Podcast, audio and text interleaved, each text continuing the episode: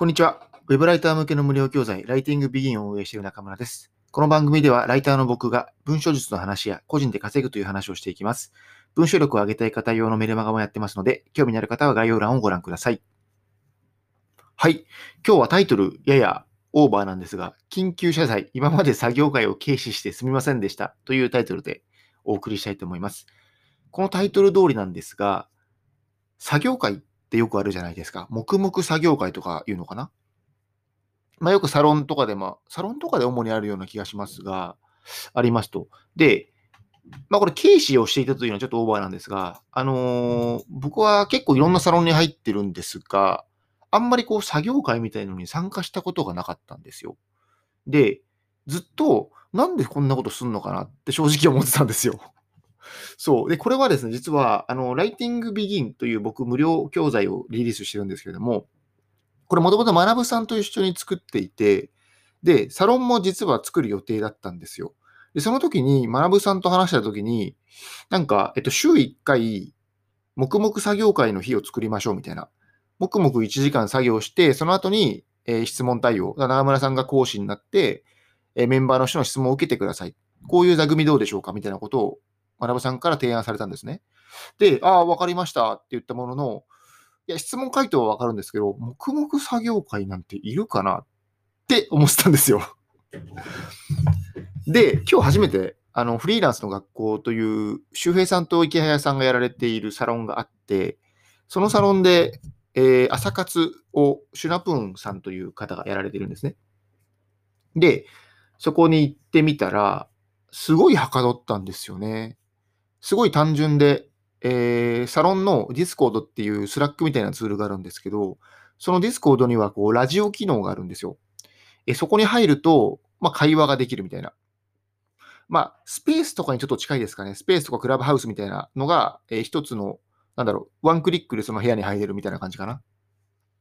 で、やり方は、その部屋に入りますと。で、ポモドーロ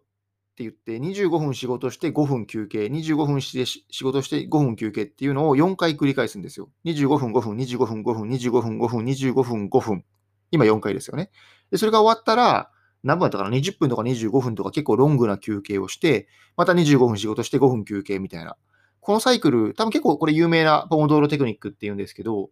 多分、僕もよく調べたことがないんですが、まあなんか集中力が多分続く方法だと思います。で僕自身はずっと目の前にタイマーを置いていて、そのポモドーロテクニックで仕事をしています。それを、なんだろう、みんなでやりましょうみたいな感じかな。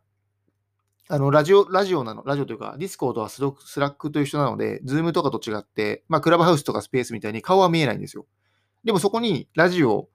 ラジオに入ると誰がいるか分かるので、あ、この人いるんだな、この人いるんだなっていうのが分かるわけですよ。で、一斉に、例えば8時半からスタートしましょうと。で、8時55分になったら、お疲れだ、お疲れ様です、みたいな感じで雑談を始めると。で、それを雑談を5分やったら、じゃあ戻りましょうって言って25分またやる。で、5分雑談、みたいな感じ。で、えー、やってたんですよね。でね、すごくはかどりましたね。自分でポモドーロをやるよりも、すごくはかどりました。で、やっぱり、なんでしょうかね。なんかこう、学校高校生とか中学生の頃に、図書館で一緒に友達と一緒に勉強してる感じですかね。ガーって集中してちょっと喋ってみたいな。なんかそんな感覚に近い感じで、やっぱりこう、フリーランスで僕はいつも在宅でやっているので、全く人の目がない状態よりも、まあ人の目があるというわけではないんですけど、まあ一緒にやっている。で、一旦その目標があって、目標をクリアしたら、25分という目標をクリアしたら、みんなで休憩するみたいな、こ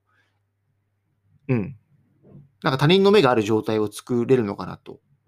いう感じですね。まあ、あの、作業会やったことがある人は何を今更っていう感じだと思うんですけど、あのそう。なんで結構疑問が解けましたね。なんでこんな作業会をサロンごとに毎回毎回やってんのかなみたいな理由がすごくわかりました。ので、えーまた13時から振り子のラジオチャットで、えー、ポモドーロで作業会やろうかなと思ってますので、振り子の方あんまりいないと思いますが、えーまだ本格的に募集はしてないので、えーよかったら13時からやりましょう。という感じですね。ちなみにフリーランスの学校はですね、あ、ちょっとリンク貼っときますが、えーっと、多分そう簡単にまだ入れないのかな、おそらく。あのフリーランスの学校のリンクから無料メルマガに登録して、その無料メルマガに、そのまあフリーランスになりたい人向けに、まあ、例えば文章術の話とか、アフィリエイトの話とか、まあ、フリーランスとして知っておきおいた方がいいこと、税金の話とか、もう基本的なことをすごく幅広く網羅している講座です。で、多分30通ぐらい無料でこうガンガンメールが毎日来るんですよ。でそこに一つずつ、えー、動画講義が挟み込まれていて、10, 10分から20分ぐらいかな。そう、それで、一個一個見ていって、まあ多分、どっかのタイミングで、あのー、フリーランスの学校の案内が送られてくるかとは思いますが、っていう感じですね。まあなんかあんまり営業職の全くない無料メルマガみたいな感じですかね。で、多分まだ本格募集はしてないのと、多分全員に案内するわけではないのかな、おそらく。開封率とかおそらく見てるんだと思いますが、まあちゃんと全部見てたりしたら送られてくるとは思いますね。まあまあ別に僕はフリーランスの学校の運営者じゃないので、そのあたりはまあ、あの、ご自身で見て判断していただければと思います。一応リンクを貼っておきますね。はい。今6分なので、後半ちょっと雑談をします。雑談というか、実はですね、今、Kindle 出版の僕今サロンを作っていて、このラジオを聴いている方はご存知だと思いますが、で、やっぱり Kindle 出版のサロンってマーケットがすごい狭いじゃないですか。つまり、例えばライターをやりたい人とか動画編集やりたい人に比べて、Kindle 出版をしたい人は少ないわけですよね。で、そういうサロンも少ないと。で、まあ、一番の原因は、やっぱりマネタイズしにくいからだと思うんですよ。しにくいというのは、ライティングとか動画編集に比べてという意味ですね。ライティングであれば、まあ、高いか安いかは別にして、今日ライティングを始めれば、すぐお金になるわけですよ。まあ、動画編集もちょっと勉強すれば、すぐに案件としてお金になるじゃないですか。でも、Kindle 出版ってなかなか出版するまでも時間がかかるし、出版してからも印税なので、なかなか稼ぎにくいと。なので、えー、サロンとかはなかなかないとは思うんですが、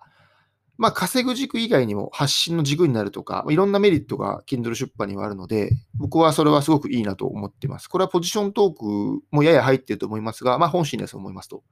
ただ、サロンをやるにあたってやっぱりマーケットを広げなければいけないとなると、Kindle 出版をやっている人をたくさん巻き込んで、でもしその人がサロンをやってるんだったら逆に応援したいなと。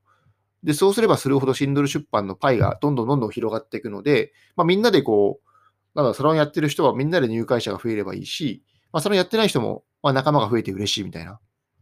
なので、今ね、Kindle 出版をやってそうな人、Kindle で検索してアカウント見て、ちょっとあのツイート内容とかプロフィールとかを見させていただいて、なんかちゃんとこう Kindle 出版に取り組んでるなと感じる人は、あの、僭越ながらフォローをさせていただいている感じですね。で、フォローバックもたくさんいただいてありがとうございますという感じなんですが、まあ今そういう事情で、あのー、Kindle 出版本気でやってそうな方をフォローさせてもらってるので、えー、一緒に、このラジオ聞いてるかわかりませんが、一緒に頑張りましょうという感じです。はい。でちなみに今のマーケット広げるという話はですね、今お世話になっている不動産会社の経営者の方に、すごい敏腕経営者の方がいらっしゃるんですが、その方と話して、えー、やっぱりマーケットは自分から広げなきゃなと思って思いましたという話でした。はい。では、やや雑談会に近かったと思いますが、何かヒントになれば嬉しいです。では、お疲れ様でした。